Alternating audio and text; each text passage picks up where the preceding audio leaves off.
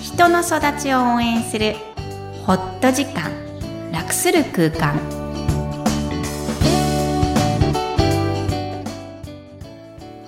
皆さんこんにちは、お選ぼの岡田です。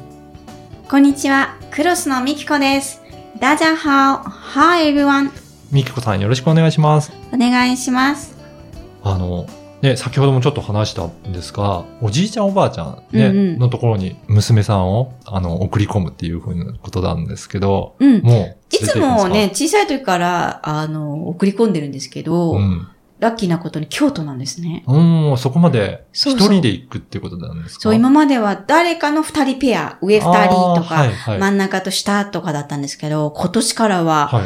えー三女一人デビュー。一三人、 そう一そ人う。で。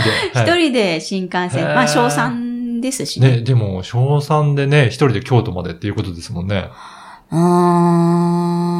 ーねそうです新幹線にね。乗ってね。まあ、もちろんピッックアップはしますよ、はいホームにね。はだけど、、でもね、ある程度長い時間一人で過ごすわけですよね。そう、上が中学生になってくると、誰も家にいないってことが多くなり、 はい。そしたらもう行きたい行きたい。へえ、そうなんですか。 2週間もうん。お世話になることになりました。ああ。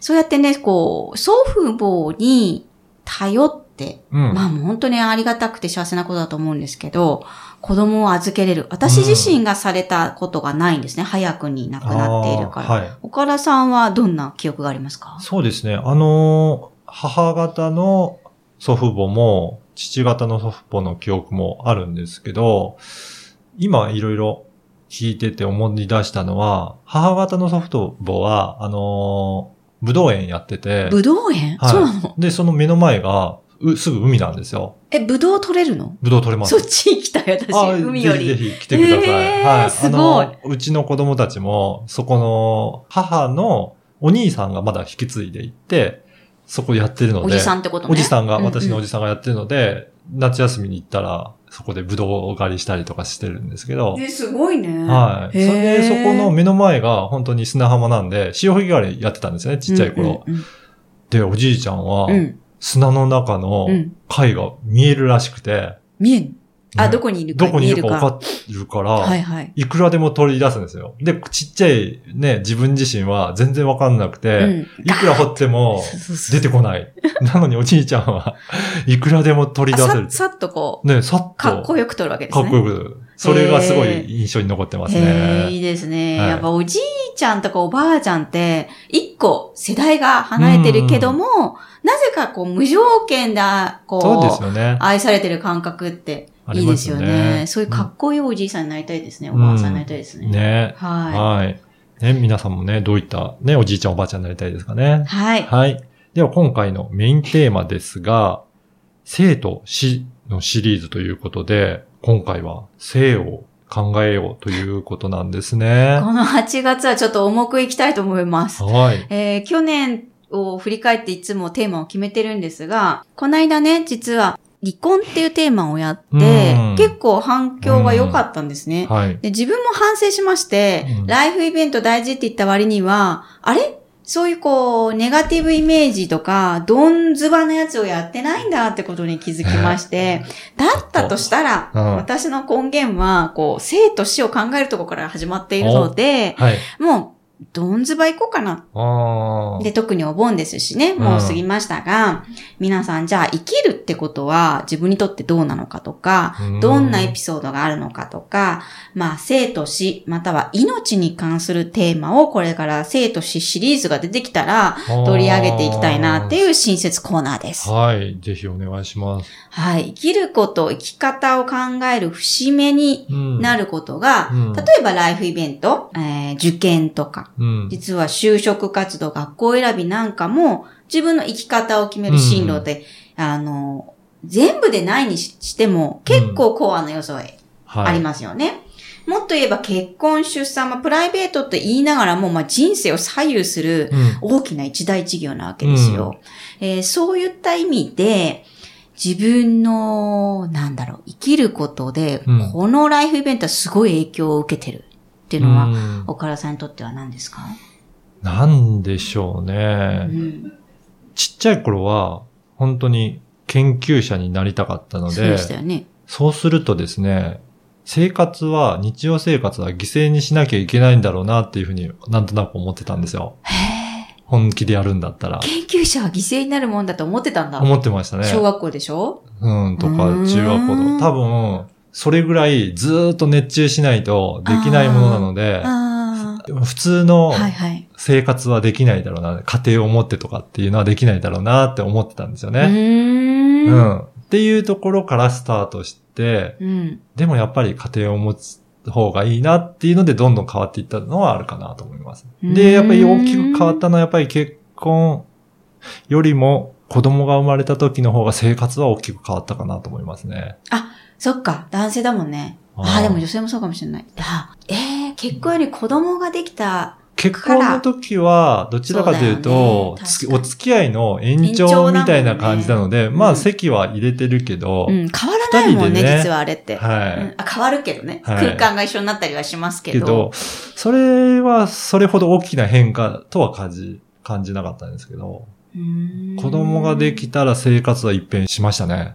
うーん何が一番変わりましたえっ、と、夫婦二人だけで全部決められなくなったというか、あ子供の状態とかも全部影響するのであ。うん、うん。ね、ぐずったりとか、うんうんうんね、そういったことも全部含めての生活になってくるうと、んうん二、人だけで決められなくなったというか、うんうんそういう意味ですね、はいうん。子供っていうファクターがちゃんときっちり出てくるので、うんうんうんうん、ベクトルが違ってくるみたいな。っていう感じですね。はいへえ。ああ、そうですよね。生活の形態はい。も結局は生き方に関わってくるし、自分の行動も影響してきますもんね。はい。私自身はですね、はい。うーん、来週取り上げるはい。死死の方ですかはい。が実は先に来てるんですね。あーそっち、を、えーっと、意識しだしてから性を考えるようになったので、どんな風にしたいとか、こうしたいとかじゃなくって、うん。死ありきななんです。よ。だから、だから生と死シリーズにしているんですけど、じゃあ、逆算してる感じですかね。そうなんです。そう最後そうそう死そう。があるからそのための生とそうなんでです。例えば、家でうん死にたいから、す。自宅出産をしてるんです。はい、えー。じゃあなんでそこの家っていうものをにこだわっているんだとしたら、産むっていう大事な、まあ女性にとっては結構、昔で言えば本当に生と死が関わるような、まあ本当に痛いですからね。うんで、あれを、こう、普通の生活としてやってみたかったので、はまあ、もっと言えば、河瀬直美さんっていうあ、はい。前にもお話、2年ぐらい前にしたお話なんですけど、監督さんが映画にすごく自宅出産とか、うん自宅で死ぬっていうシーンを取り上げるので、そこで20代に感化はされているはいるんですけど、いつか、まさか結婚するとは思っていなかったんですが、そうなんですかそうですそうですす。したんだったら子供を産むのは、あれ家でいいじゃんっていう風になっていったっへてー、こう、後から後から来るもものなの、で、結果的に、うーん、生きるってことをその助産師さんに教えていただいて、うんあの、他人が、えー家庭の家族以外の人が、こう、生活のこのプライベートの中まで入ってきてくれるっていうのにすごく憧れがあって、はい。すごく助産師さんの制度っていうのはいいなっていうふうに思っています。うん。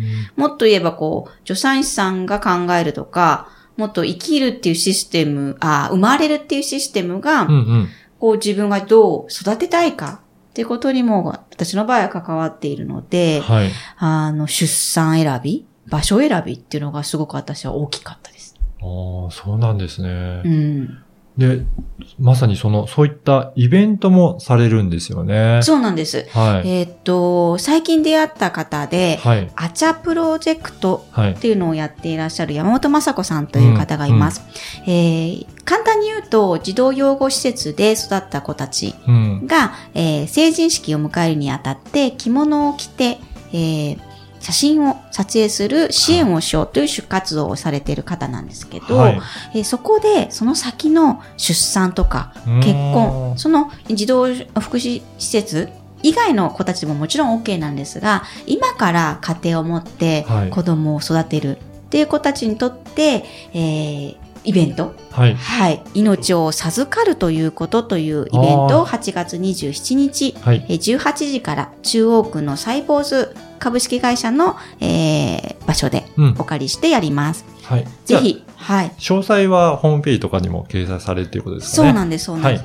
えーこれも含めてねう、んちょっと今私の中でホットなので、今今日は生と死シリーズを考えてみました。はい。それではポイントをお願いいたします。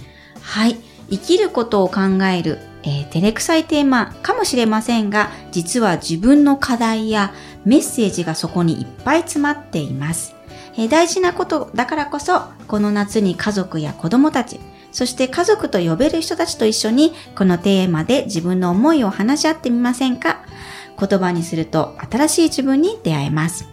今日もいろんな気持ちにありがとう。ポッドキャストを確実にお届けするために、購読ボタンを押して登録をお願いいたします。みきこさんどうもありがとうございました。ありがとうございました。バイバイ。